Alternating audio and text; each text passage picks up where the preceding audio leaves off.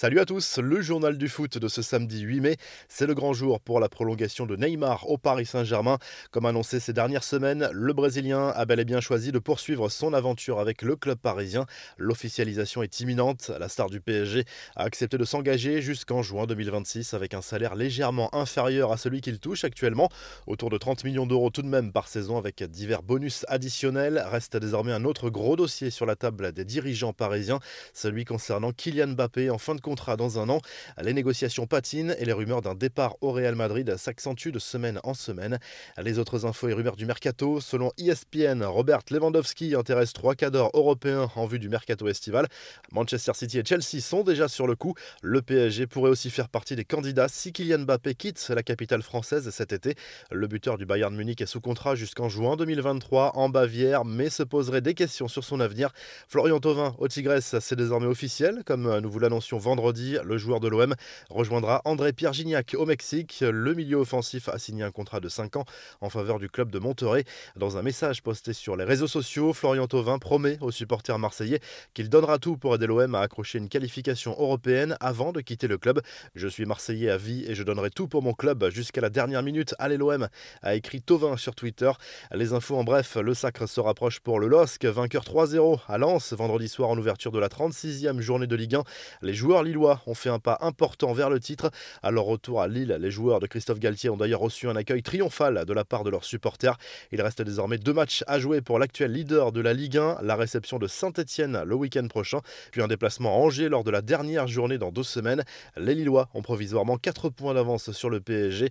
Le club parisien qui fait son entrée parmi les 50 équipes ou franchises à la plus forte valeur, tous sports confondus.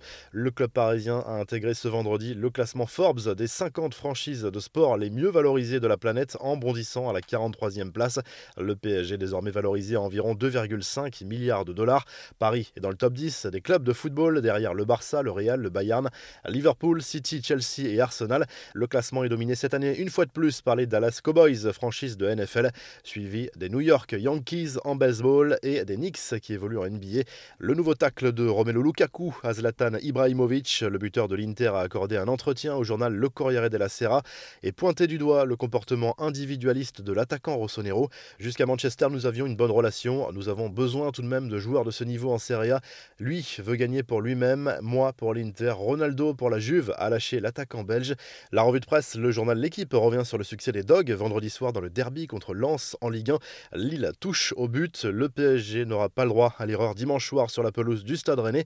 Autre une de l'équipe ce samedi consacrée à la prolongation de Neymar au Paris Saint-Germain. Le Brésilien sera bien au cœur du projet parisien sur le long terme. Reste à savoir si cette signature sera suffisante pour convaincre Kylian Mbappé de rester lui aussi. En Espagne, le quotidien Sport se penche surtout sur le choc entre le Barça et l'Atlético Madrid. Pour le journal catalan, cette rencontre est bien la finale de la Liga. La pression est plutôt sur le club Blaugrana qui doit l'emporter pour repasser devant les Colchoneros. Lionel Messi et Luis Suarez également à la une de Marca ce samedi pour illustrer ce choc entre le Barça et l'Atlético dans le sprint final de la Liga. Le vainqueur de ce match mettra la pression sur le Real Madrid qui ne jouera que dimanche soir contre le FC Séville. En Italie, le Corriere dello Sport évoque notamment la fête programmée ce samedi en marge du match entre l'Inter et la Samp. Les Nerazzurri vont célébrer leur titre de champion d'Italie. Le quotidien sportif se penche également sur les sanctions financières de l'UEFA à neuf clubs frondeurs qui avaient envisagé de participer à la Super League.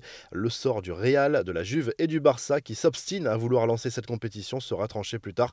On vous laisse avec le programme foot du week-end et notamment ce choc énorme entre le Barça et l'Atlético.